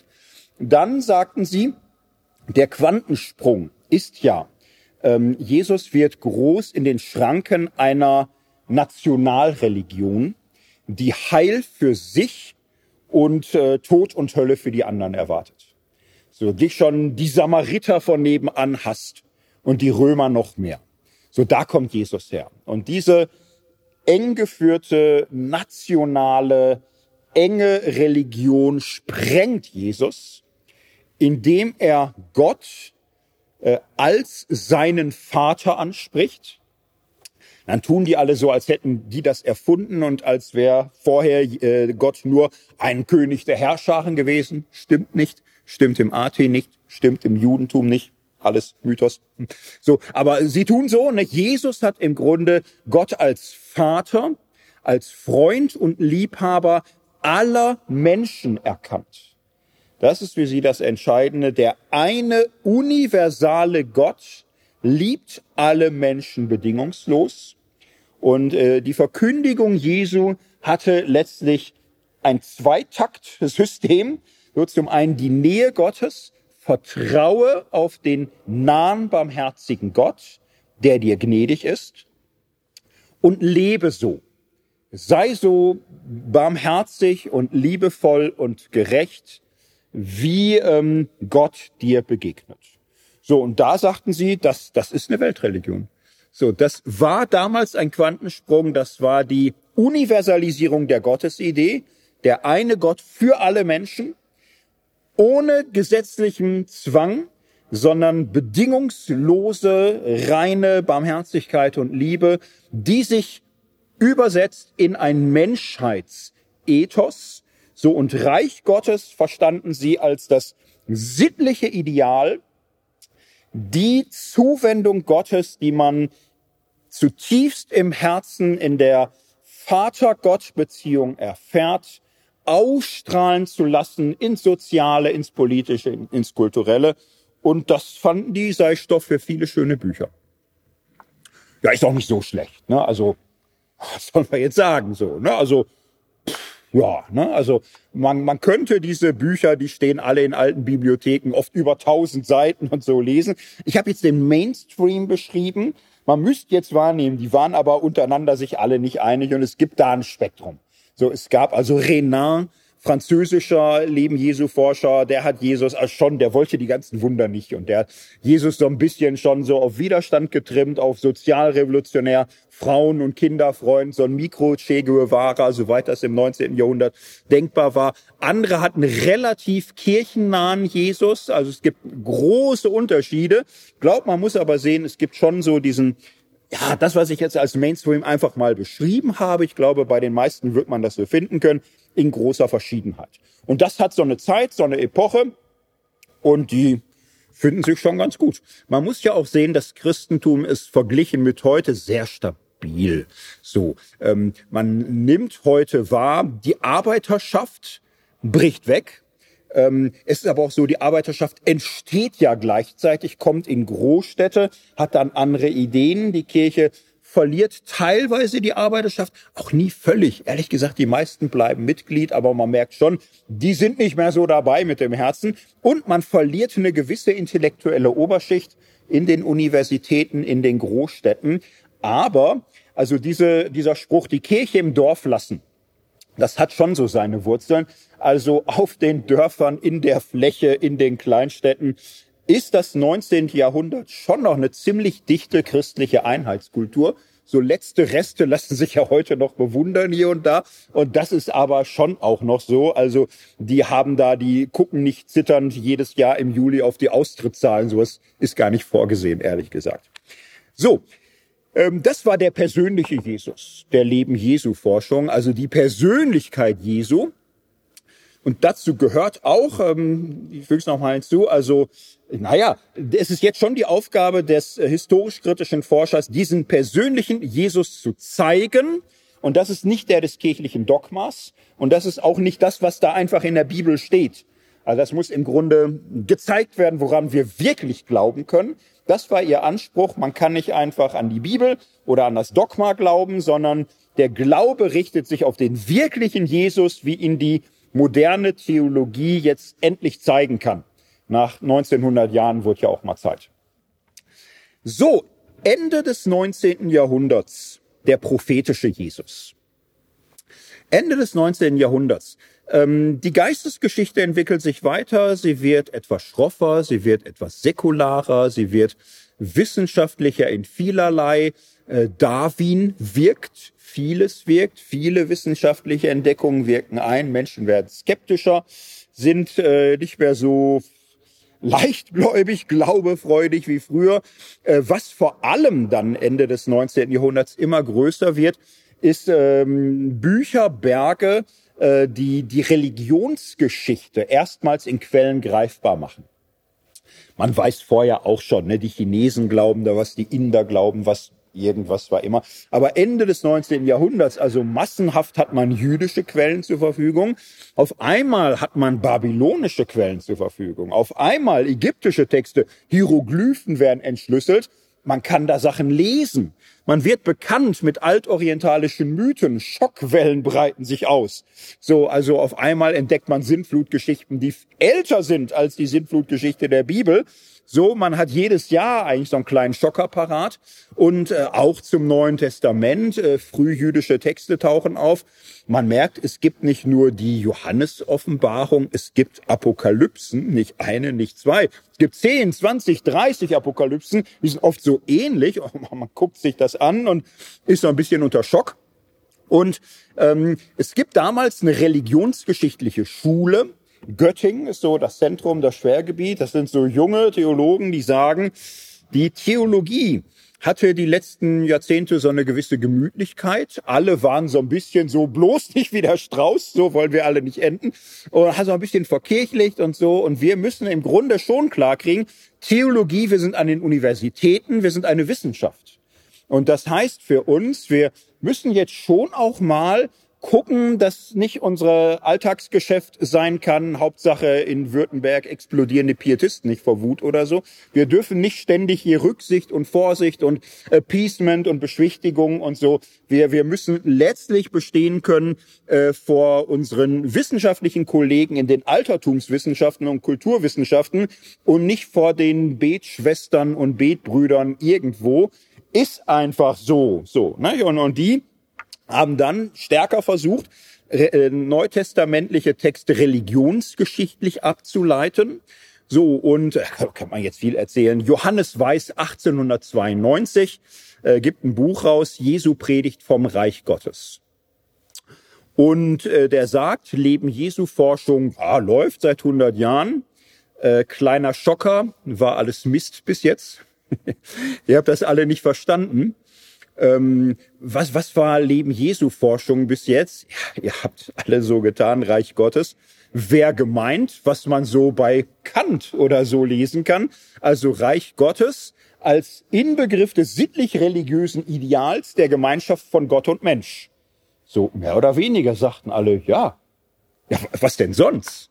Das Reich Gottes ist, ja, es wächst unter uns. Es ist die Gemeinschaft im Guten und Gerechten und was schlägst du vor? Und äh, Weiß sagte, ja, ihr Lieben, ihr kommt auf so Klöpse, weil ihr in der Schule alle schon, was weiß ich, idealistisch verdorben worden seid. Ähm, ich habe mich jetzt viel beschäftigt mit jüdischen Texten. Also praktisch ist es so, Judentum ist bunt. So, und es gab da breite apokalyptische Ideen, Weltende, das Ende ist nah. So, und äh, großes Gericht wird kommen und äh, die Sterne werden vom Himmel fallen und schreckliche Katastrophen nahen. So, und ihr habt immer so getan, als wäre die Johannes-Offenbarung ein schwieriges, komisches Buch. Kann man ja einen Bogen drum machen. Der Herr Jesus war ganz anders. So, und Weiß sagte, ähm, nö, der Herr Jesus war nicht ganz anders. Der Herr Jesus war ein radikaler Wanderprediger, der äh, eine Botschaft hatte, das Ende ist nah. Das war Jesus. Jesus äh, war ein Weltuntergangsprediger. Er hat nicht sagen wollen, äh, Gott ist nah, den Kindern, den Frauen, auch den Blümchen und den Vögeln und er ist auch mir nah, er ist auch dir nah. Nein, er, er, Gott ist nah, er kommt und, und er wird alles zerstören und er wird äh, das hohe tief machen und das tiefe hoch und es steht eine große Umkehrung aller äh, Dinge voraus. Und jetzt heißt es, sich bereit zu machen. Es ist Endzeit, es sind die letzten Tage. So, und so leben die. Der läuft da ohne Frau und Kinder übers Land. Ja, der mal ins Alte Testament geguckt, ein guter Jude, heiratet und pflanzt sich fort. ist normal. Was ist das für eine Gang? So ein Single als Anführer und zwölf Jungs, die Hälfte lässt Frauen, Kinder einfach zurück. Was sind das für Leute? Müssen die nicht Frauen, Kinder versorgen? Deren ganze Wanderradikalität macht ja nur Sinn, wenn die überzeugt sind, es ist alles vorbei das Ende kommt. Gott kommt, das Reich Gottes kommt. Und jetzt ist die Zeit und jetzt ist die Stunde und jetzt ist die, die Umkehr, das ist die letzte Generation. Und guck doch mal, was da steht. Da steht's doch, dass Jesus sagt, äh, hier stehen Leute, die werden den Tod nicht schmecken, ehe alles passiert. Jesus ging davon aus, in seiner Zeit, das Ende ist nah. Und äh, die gesamte Botschaft ist davon durchdrungen. Die gesamte Botschaft handelt vom Reich Gottes äh, nehmt das Vaterunser. Wenn ihr so die Hände faltet, dein Reich komme, scheint hier irgendwie zu glauben, das ist so sinngemäß, du bist mir nah, ich bin dir da, wunderbar oder so. Nein, ist aber nicht die Botschaft. Dein Reich komme heißt, äh, lass das Ende hereinbrechen mit Pauken und Trompeten und zerstöre alles Hohe und richte dein Reich auf. So dass das ganze Vaterunser ist eschatologisch zielt auf die letzten Dinge, zielt auf die große Revolution. Es gibt keinen anderen Jesus als diesen eschatologischen. Und äh, Weiß sagt dann so, dann hatte jeder irgendwie eine Stelle, wo er sagt, aber guck doch mal hier. Und er sagte, ja, ähm, die Sache war die, die Urchristenheit merkte irgendwann, ein bisschen scheint's noch zu dauern. So, und die Urchristenheit, auch die Evangelisten, die haben das so ein bisschen runtergedimmt. So im Grunde muss man sagen, der Kern, der echte Jesus war ein radikaler Endzeitprediger und man hat ihn dann so ein bisschen wieder verkirchlicht und das bisschen angepasst und so. Der echte Jesus hat gesagt, keine Scheidung, schaffen wir alles völlig ab, radikale Feindesliebe, verkauf was du hast, gib's den Armen, folge mir nach, äh, keine Kompromisse, du hast Frauen, Kinder, äh, halte ich nicht lange auf mit Tschüss sagen, komm, wir haben was zu tun. So, und, und dann haben so nach und nach so kirchliche Redakteure da kleine Mäßigung reingeführt und das so ein bisschen abgemildert und so. Aber ähm, der echte Jesus, ja, war so ein bisschen wie Klaus Kinski. So, weiß nicht, wer das kennt. Also wer mal so ein bisschen den Schrecken haben will, Klaus Kinski, schwieriger Typ, ich weiß. Äh, äh, so, er hatte mal so 1970 eine Zeit, kann man Film sehen, er hatte so einen Jesus äh, Programm und zog über deutsche Bühnen und hatte so eine Zeit, wo im Grunde für die Bürger in Deutschland klar war, Jesus hätte CDU gewählt. So, ne, das war für die kirchlichen Leute. Und Kinski wollte die ärgern und hat einen ähm, Jesus äh, verkündet oder beschrieben oder hat in der Rolle Jesu gesprochen, der Freund ist der Verbrecher, der Prostituierten, der Gangster und radikaler Bürgerschreck gegen die Reichen, gegen die Mächtigen und sonst wie. Müsst ihr euch mal so Clips angucken, so, da kommen Leute auf die Bühne, die sind fassungslos und sagen, ich glaube nicht, dass Jesus so war, wie du sagst. Jesus war tolerant und er war liebevoll und freundlich. Und wenn jemand anderer Meinung war, hat er das in Frieden stehen lassen. So Kinski, wie er so ist, schreit den Typ an und sagt, weißt du, was Jesus mit seinen Feinden getan hat? Er hat sich eine Geißel aus Stricken gebaut und hat ihn in die Fresse gehauen. Und das kann dir auch passieren. So, und dann hat er sie beschimpft als Sau und Schwein und so. So Drama, ne? Und guckt euch's mal an und nehmt so ein bisschen die Schockwellen davon auf. Und so war das für die damals, 1892. So, so war das für die, dass sie so bis jetzt hatten, Jesus, der Kinderfreund, der gute Hirte. So, und auf einmal Johannes Weiß äh, hält ihn so ein Klaus Kinski entgegen, der sagt, das Ende ist nah und so. Und, und äh, war ein Schock. Und es gibt äh, Berichte, dass äh, Theologen also völlig fassungslos sind. Ein Dogmatiker sagt, wenn das stimmt, dann ist vorbei. Damit kann ich in der Dogmatik nichts mehr anfangen. Dann ist alles vorbei. Weil das war schon so, nicht? Also die Theologie war so eine Kultursynthese, Fortschrittsglaube, Bürgerlichkeit, Sittlichkeit, Kultur und ein Endzeitprediger war jetzt nichts, was da reinpasste. Die waren alle irgendwie fertig und taumelten auch so ein bisschen. So in dem Zusammenhang paar Minuten über Ernst Trölsch. Ernst Trölsch war in seiner Zeit, ich glaube, man tut niemand Unrecht, wenn man sagt, schon der klügste und wachste, der am meisten mitbekam, was in seiner Zeit so passierte war ein systematischer Kopf, philosophischer Kopf. Er war kein Exeget. Er äh, stand aber dieser Schule nahe, dieser religionsgeschichtlichen Schule. Und es gibt von ihm berühmten Text über historische und dogmatische Methode in der Theologie. So, und äh, da ähm, versucht Trölsch äh, zu erklären, was ist das Besondere an der religionsgeschichtlichen Schule. Das ist für Trölsch die einzig seriöse Weise, Theologie, Exegese wissenschaftlich zu betreiben. Und er kritisiert den Mainstream und sagt, der Mainstream hat es noch nicht verstanden, was heute heißt, wissenschaftlich Theologie zu betreiben. Und äh, da kommt so eine berühmte Darstellung bei raus. Er sagt, drei Stücke sind heute im Grunde wesentlich für den Anspruch moderner Theologie. Erstens die Gewöhnung an prinzipielle historische Kritik. Zweitens die Bedeutung des Analogieprinzips, um historische ähm, Ereignisse einordnen zu können. Drittens, das nennt er Korrelation, der Zusammenhang zwischen allen historischen Ereignissen. Gucken wir es kurz an. Das erste ist, na, das unstrittigste. Ne? Er sagt also, wir ähm, geben keine Vorschlusslorbeeren mehr. Nichts gilt oder ist aufgrund von Tradition, Ansehen und war immer so sondern jeder Text, jede Überlieferung fragen wir, begucken wir so und im, im Grunde historische Forschung heißt, alles, ähm, es, es gibt da kein absolut sicher oder falsch mehr, äh, alles hat immer eine relative Wahrscheinlichkeit. Und daran muss man sich aber erstmal wirklich gewöhnen. Man sollte nicht so tun können, als, als könnte man irgendwas definitiv beweisen oder ausschließen. So, das ist nicht der Job des Historikers, er kann nicht Dogmatiken absichern, sondern er lässt sich ein auf vielfältige Untersuchungen, wo jedes Ergebnis immer nur mit irgendeiner Art von Wahrscheinlichkeit richtig ist oder nicht.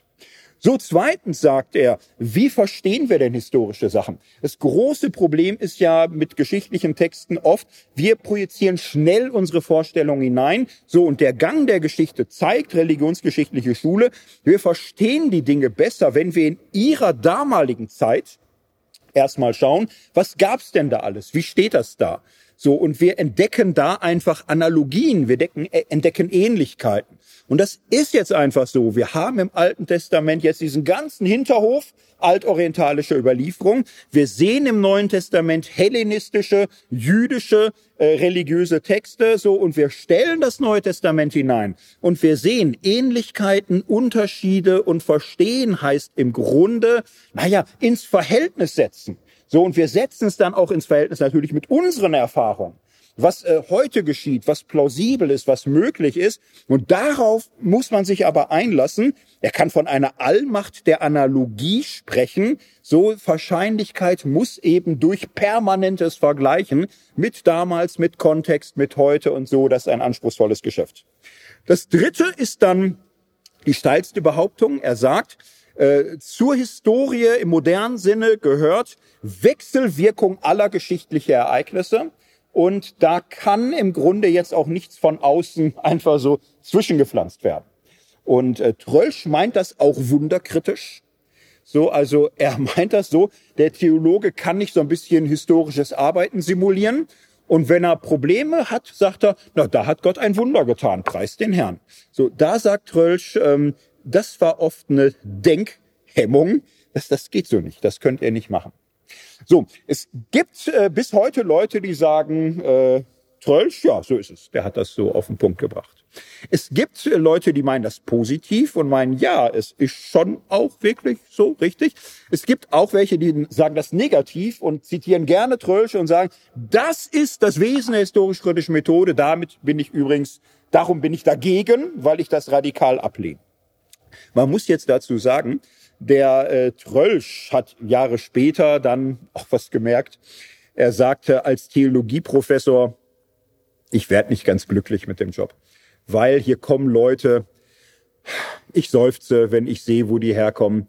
Ich merke, ich muss ihnen wehtun, ich muss ihnen schaden. Sie bringen einen Glauben mit, der meine Vorlesung nicht überleben wird. Nur schön ist das nicht. Und äh, was ich denen sagen soll, was die mal predigen sollen, also ich möchte selbst nicht auf einer Kanzel stehen, ehrlich gesagt, würde ich mir nicht berufen. Als er die Chance hat, nutzt er sie und lässt sich um äh, sortieren in die philosophische Fakultät. So, er geht dann in Berlin zur philosophischen Fakultät, weil er merkt, also er ist, er ist religiös. Er hat seine eigene Weise christlicher Gläubigkeit. Ihm ist sehr klar, dass die durch einen tiefen Graben getrennt ist von der Mehrheitsfrömmigkeit der Menschen, die so da sind, inklusive der meisten Theologen und der Pastorenschaft. Da braucht man noch keine inklusive Sprache übrigens. 19. Jahrhundert. So. Und ähm, Trölsch äh, ist insofern natürlich einer, der am Rand steht. Also wenn man heute so tut, als hätte Trölsch irgendwie einen Job gehabt, zu definieren, wie historisch kritische Methode geht, das ist sehr anachronistisch. So, na, wenn man Zeitreise macht nach 1900 und irgendein Pfarrer oder Theologen fragt, hier der Trölsch, das ist schon so euer Mann, das ist doch so, der sagt euch, wo es lang geht.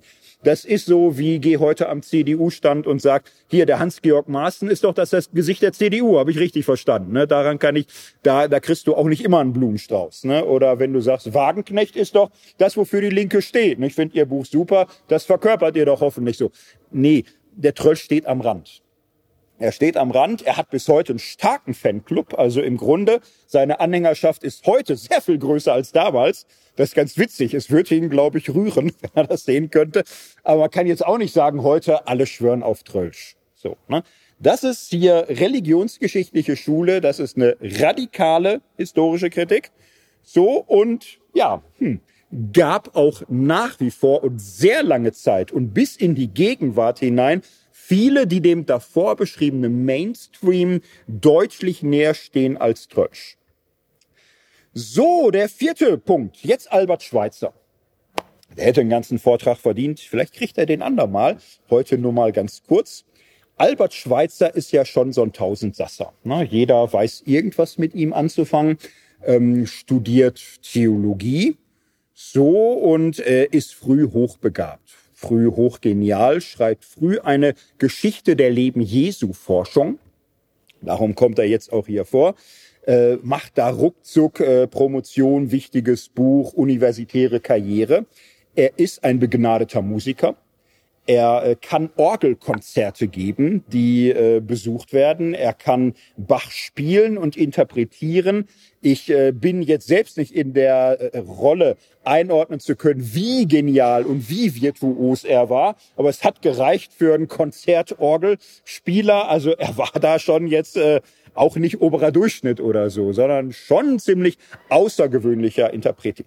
Er hat eine riesen Bach-Biografie geschrieben. Einfach mal so 600 Seiten Bach-Biografie, eine sehr eigenständige, sehr spannende Deutung, eine inhaltliche Deutung Bachscher Musik als Ausdruck mystischer Frömmigkeit. Das ist bis heute super spannend zu lesen. So, und jetzt weiß man ja, der hatte noch paar mehr Leben. Der hat dann auch in Medizin studiert, hat einen Doktor in Medizin gemacht.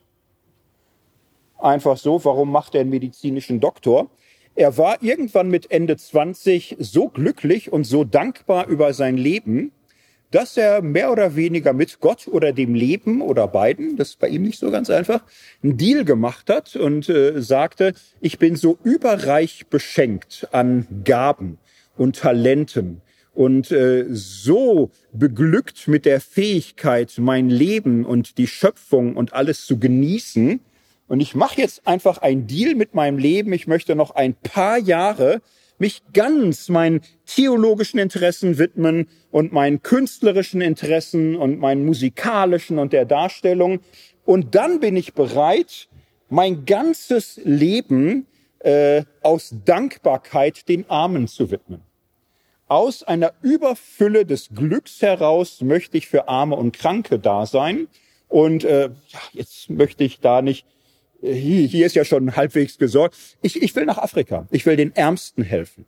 Und ich will ihnen so helfen, wie sie es am meisten brauchen als Arzt. So, ich möchte im Urwald äh, Arzt für Menschen sein, denen keiner hilft. Darum hat er Medizin studiert, so mit 30 Doktor in Medizin gemacht, wollte dann dahin. So, ja, wie kam man damals dahin mit einer Missionsgesellschaft? Jetzt war er ein sehr liberaler Theologe und er fand keine Missionsgesellschaft. War Pariser Missionsgesellschaft, die waren alle fertig und sagten, Sie sind der Albert Schweitzer, der Theologe. Ja, sagt er, ich habe aber auch einen Doktor in Medizin.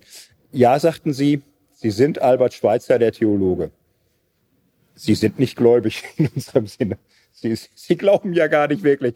Also es ist, äh, schockt uns ein bisschen. Wir haben viele fromme Leute, die sind nicht so opferbereit wie Sie. Das äh, beschäftigt uns schon. Aber äh, da sie nicht gläubig sind, wir können sie nicht in die Mission schicken. Wir, wir, wir sind alle sehr gläubig hier. Wir glauben an die Bibel und sie glauben nicht an die Auferstehung. Sie glauben ehrlich gesagt nichts nach unseren Maßstäben.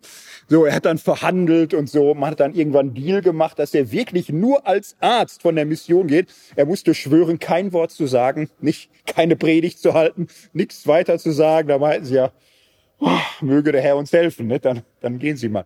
So, das, das wird alles eine Riesengeschichte. Lamborene irgendwann äh, Friedensnobelpreis und zur Atombombe fiel ihm auch viel ein und er hat dann so seine drei bis fünf Leben so nebeneinander geführt.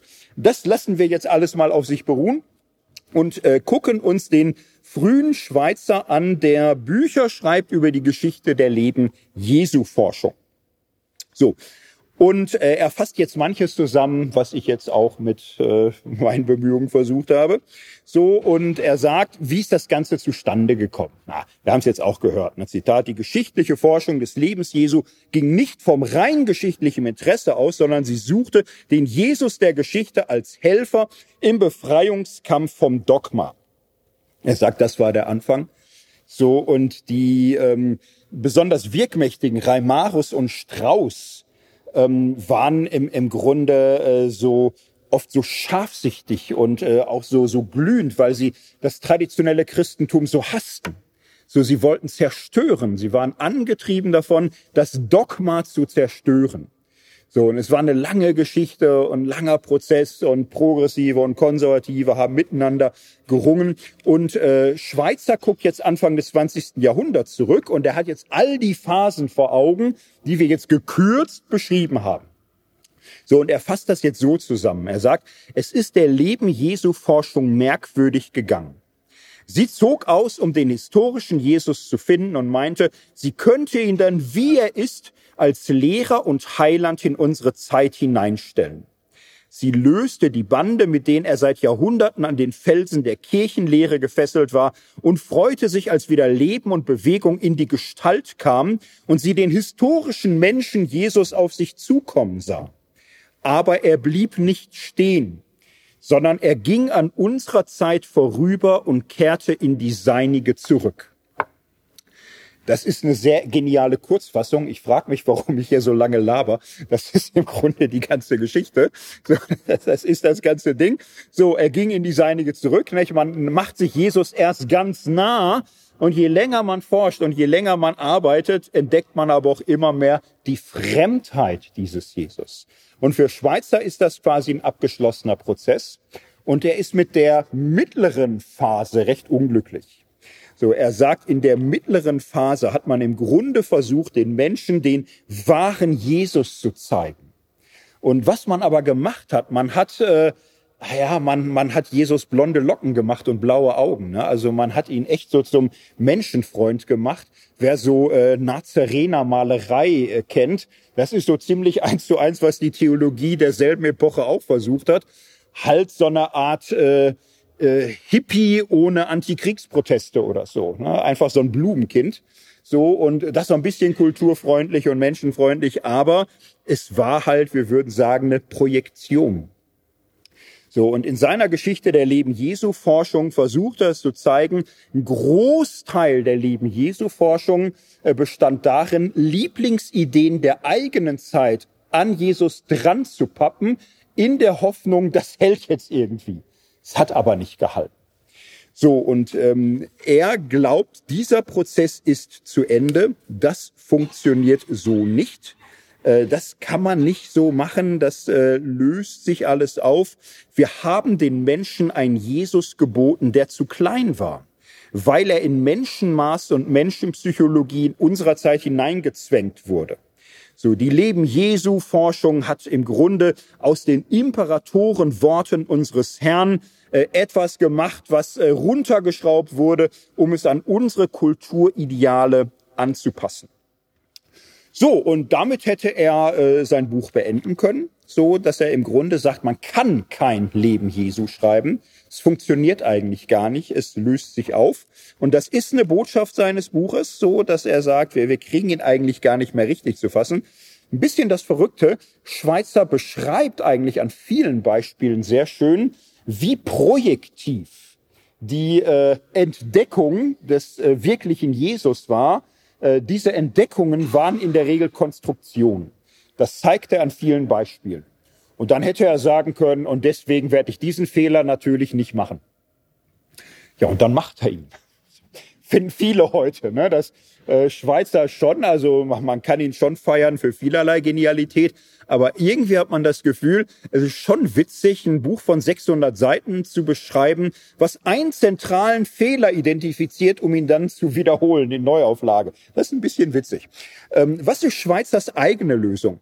Schweizer glaubt, dass die letzte Phase mehr oder weniger stimmt.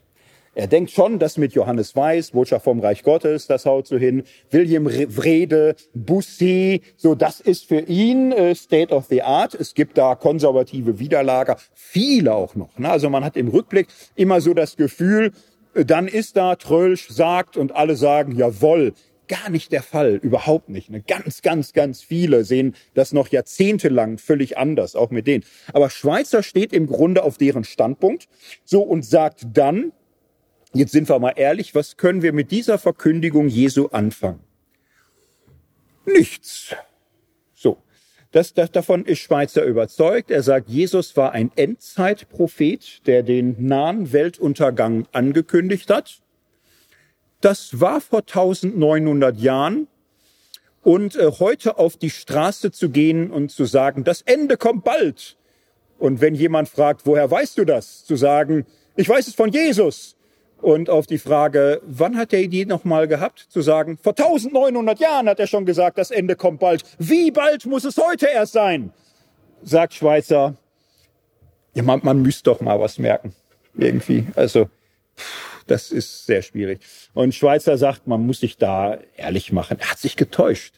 Der, der war sicher, dass das äh, Reich Gottes in seiner Generation kommt. Paulus hat das so gedacht die danach, die haben eigentlich alle immer gedacht. Luther hat es übrigens auch schon gedacht. Luther war ganz sicher, es ist vorbei. War ganz sicher, dass er das 16. Jahrhundert nicht vorbeigehen wird. Hat auch oft gesagt. Er war auch schon ganz sicher. Ist schon wieder 400 äh, Jahre rum. So, nicht? Und, und Schweizer sagt, also ist doch, da, da kommt nichts mehr. So, also dazu sagen, aber jetzt ist er wirklich ganz nah oder so. Ich, ich kann es nicht mehr. Die meisten Gebildeten, die ich kenne, können es nicht mehr, sagt Schweizer, nicht? Und dann sagt er, ja, was machen wir jetzt damit? Tun wir alles das Ganze sagen, war halt nix. Ne? So, nein, sagt Schweizer. Er sagt, die Verkündigung Jesu, seine Gedanken, seine Botschaft, ist eine Botschaft, was im jüdischen Kontext des ersten Jahrhunderts verständlich ist, sagt uns alles nichts mehr. Und was uns zugleich ergreift, was uns begeistert und überwältigt, ist sein Wille. So. Dieser radikale Wille, ganz für Gott und ganz für den Nächsten zu leben. So, und Schweizer sagt, wir kriegen daraus keine Theorie mehr, keine Botschaft, kein Inhalt, keine Verkündigung Jesu, die wir heute verkünden können. Aber diese radikale Freude an Gott, diese radikale Offenheit nach oben, diese radikale Transzendierung, alles was weltlich ist, dies Bewusstsein, Ruhm, Ehre, Besitz, Erfolg, Anerkennung ist alles völlig wertlos. So, das ist doch das, was dahinter steckt. Dieser Jesus war doch radikal frei. Der hat doch nie geredet, irgendwem zu gefallen, hat doch nie für Applaus oder auf Buhrufe irgendwie sich bewegt. Er lebte radikal aus dem Ewigen und er lebte in radikaler Zuwendung und hat geheilt und hat geholfen und hat getröstet und ist Menschen nahegekommen, von denen sich alle abwandten. So und äh, Schweizer sagte, als Historiker äh, ist jeder einzelne Satz seiner Verkündigung für mich reine Vergangenheit. Und als Mensch ist sein Wille radikaler Offenheit und bedingungsloser Liebe das, was mich erfüllt das, was mich begeistert, das, was mich frei macht, das, was mich motiviert. Und ich möchte so leben. Ich lebe Nachfolge Jesu. Ich lebe es in der Forschung und ich lebe es in der Medizin. Ich lebe es als Arzt und ich lebe es im Kampf für den Weltfrieden und im Kampf gegen die atomare Bewaffnung. Ich äh, lebe radikal offen für das Ewige und radikal zugewandt zu den Menschen. Und äh, das ist das ist Jesus Nachfolge. Auch dazu könnte man jetzt viel sagen. Da ist ein Schuss Schopenhauer drin und da ist, das hat auch, das ist auch eine Philosophie in gewisser Hinsicht so. Das ist ja auch, auch äh, so war Jesus. Es ist ja auch die radikale eschatologische Sicht. Wollen wir jetzt aber nicht vertiefen. Wir nehmen das einfach mal so. Super eindrückliche Person. Gab viele, die gesagt haben, wenn ich den Schweizer lese, werde ich stinksauer. Wenn ich sein Leben anschaue, werde ich ganz bescheiden und demütig. Karl Barth zum Beispiel konnte das auch so sagen. Er sagte, als Theologe ist Albert Schweitzer eine Katastrophe. Als Christ macht er mich sehr bescheiden und sehr ehrfurchtsvoll. Ich frage mich schon auch, ist am Ende des Tages vielleicht das vielleicht sogar das Wichtigste, was der gelebt hat. Aber als Theologe finde ich ihn schlimm. So, letzter Punkt. Einen möchte ich hier noch äh, herausstellen. Martin Kähler Martin Kehler, ja, Pietist ist das richtige Wort. Pietistischer Theologe. Der konnte sich Pietist nennen. Erwecklich war er, hatte äh, fromme Prägung, hatte durchaus ein spannendes Leben, schwere Jugenderkrankung, hat überlebt, war zeitlebens dadurch gezeichnet, gebrechliche Konstitution, sehr klug, viele Werke geschrieben, viel überliefert und jemand, der im Grunde sich in seiner Zeit sah, altgläubig in gewisser Hinsicht. Also schon jemand, der sagen würde, für mich ist Jesus wirklich wahrer Gott und wahrer Mensch. Und ich glaube an seine Auferstehung. So, und er war aber auch Theologieprofessor in Halle. Er war nach heutigen Maßstäben weder Fundamentalist noch Kreationist noch antihistorisch kritisch. Er hat, manche würden sagen, eine sehr gemäßigte Form äh, historischer Kritik beschrieben. Er selbst hätte für sich in Anspruch genommen, ich will wissenschaftlich arbeiten, weil ich schon glaube, dass Gott uns die Vernunft gegeben hat wie sein Wort und wir können nicht, äh, was weiß ich, in blinden Gehorsam uns das Denken verklemmen. Ich will schon aber auch diese biblische Botschaft ernst nehmen. Ich glaube ihr, weil sie mein Herz verändert hat und weil mir Jesus eine lebendige Realität ist. Und dieser Schweizer hat ein Buch geschrieben, 1892, erste Auflage, sechste, zweite, der sogenannte historische Jesus und der geschichtliche biblische Christus. Das werde ich jetzt nicht ganz vorstellen. Die Botschaft ist, naja, das, was Schweizer im Grunde 15 Jahre später dargestellt hat, im Grunde schon mal auf den Punkt. So Schweizer äh, Kähler sagt, wie ticken die Evangelien? Die Evangelien haben im Grunde eine einfache Logik, man muss sie vom Ende her lesen. Die Evangelien sind so gestrickt komponiert, sie zielen auf die Botschaft von Kreuz und Auferstehung. Der Glaube an den Auferstandenen ist der Ausgangspunkt für die historische, geschichtliche, erzählerische Darstellung des Lebens Jesu. So ist das. Man kann sagen, ja, ich teile diesen Glauben nicht, kann man machen, aber, so Kehler, man wird in diesen Texten eine ärgerliche Entdeckung machen. Jeder Abschnitt, jede Erzählung, jede Begebenheit ist im Grunde komponiert und konzipiert vom Auferstehungsglauben der Gemeinde her. So, und äh, was man nicht hinkriegt, ist, äh, diesen Osterglauben der Gemeinde und das alles irgendwie wegzunehmen und wegzustreifen und zu gucken und den wirklichen historischen vorösterlichen Jesus nochmal netto zu haben. Kehler sagt, wir haben es jahrzehntelang probiert. Ich habe alle Bücher gelesen, ich habe immer wieder mal geguckt, so und was Schweizer rausgekriegt hat, äh, Kehler sagt es in seiner Weise auch, also was die Menschen machen, sie glauben den wirklichen Jesus zu finden, aber in dem, was sie darstellen, spiegelt sich der Geist der Verfasser viel stärker als das, was, was wirklich Faktum gewesen sein kann. Wir kommen nicht hinter die Evangelien zurück. Ähm, Kehler sagt, das ist historisch einfach Tatsache. Geschichtswissenschaften müssten diese Bescheidenheit entwickeln. Es geht nicht alles bei einer bestimmten Quellenlage. Wir sind halt keiner Zauberer. Wenn wir ausschließlich Quellen haben aus einer bestimmten Perspektive, dann müsste man im Grunde sagen, wenn man diese Perspektive überhaupt nicht leiden kann, ja, dann, dann ignoriere das. Du wirst nicht die reine Wirklichkeit nochmal herstellen können. Und die ist halt weg. Die ist weg. So, Kehler geht nun davon aus, dass man mit einer ziemlichen Zuverlässigkeit der Überlieferung rechnen kann. Er sagt aber, es wäre jetzt ein schwerer Fehler, Theologie so zu betreiben, als wäre der Nachweis der historischen Faktizität jeder einzelnen Sache das, was wir müssen und können. Erstens sagt er, wir können es nicht. Das gibt historische Forschung nicht her. Im Grunde, ne, Trölsch hat da schon recht, also mehr als Wahrscheinlichkeitsurteile kriegen wir nie hin. Es gibt keine historische Apologetik von äh, geltenden Glaubenssätzen. Das ist ein anderes Level, eine andere Ebene. Und äh, Kehler sagt auch, wir müssen es im Grunde auch nicht, weil die Evangelien sind die Basis des christlichen Glaubens, die wir seit bald 2000 Jahren nun mal haben. Wir kriegen hier ein Lebensbild Jesu. Es ist die Wirkungsgeschichte dieser Persönlichkeit. Natürlich kann man immer sagen, ja, aber die Wirklichkeit war doch viel mehr, als da steht. Steht witzigerweise ja am Ende des Johannesevangeliums. Steht ja da, dass die Welt die Bücher nicht fassen würde, die man schreiben könnte. Aber diese glaubensgründenden Predigten sind Grundlage und Basis äh, dessen, was wir machen können. So in seiner Zeit, man nahm den schon ernst, der war wichtig, war aber auch so konservativ, hm, die Mehrheit fand den ein bisschen zurückwärts gewandt. Der wurde in den letzten 150 Jahren, 120 Jahren immer wieder mal entdeckt. Also wer das schätzte, war zum Beispiel Karl Barth der sagte im Grunde, der Kehler hat da schon auch irgendwie recht.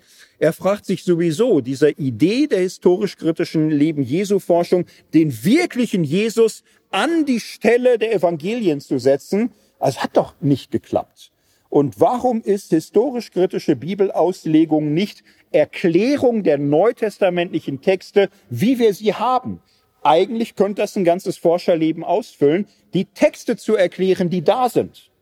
So, ganz neu Klaus Wengs, naja, ganz neu ist übertrieben, aber schon so in den letzten Jahren, lebendiger Theologe, äh, Buch Der wirkliche Jesus, Streitschrift äh, gegen die historisch wenig ergiebige und theologisch sinnlose Suche nach dem historischen Jesus. der zeigt das im Grunde ganz schön. Er geht einen ähnlichen Gang durch, wie ich hier heute, bisschen andere Station, aber hm, ähnliche Punkte und sagt dann auch, im Grunde weiter als Kehler sind wir alle nicht gekommen. Natürlich können wir hier und da, müssen sogar historisch kritisch sagen, äh, die Evangelien, historische Wirklichkeit, gibt's Unterschiede. Er sagt zum Beispiel, wir sehen heute, wir wissen heute, die Evangelien zeigen Jesus im Dauerclinch mit Pharisäern. Äh, wenn man das weitere Umfeld sieht, merkt man, das Judentum war viel breiter und bunter.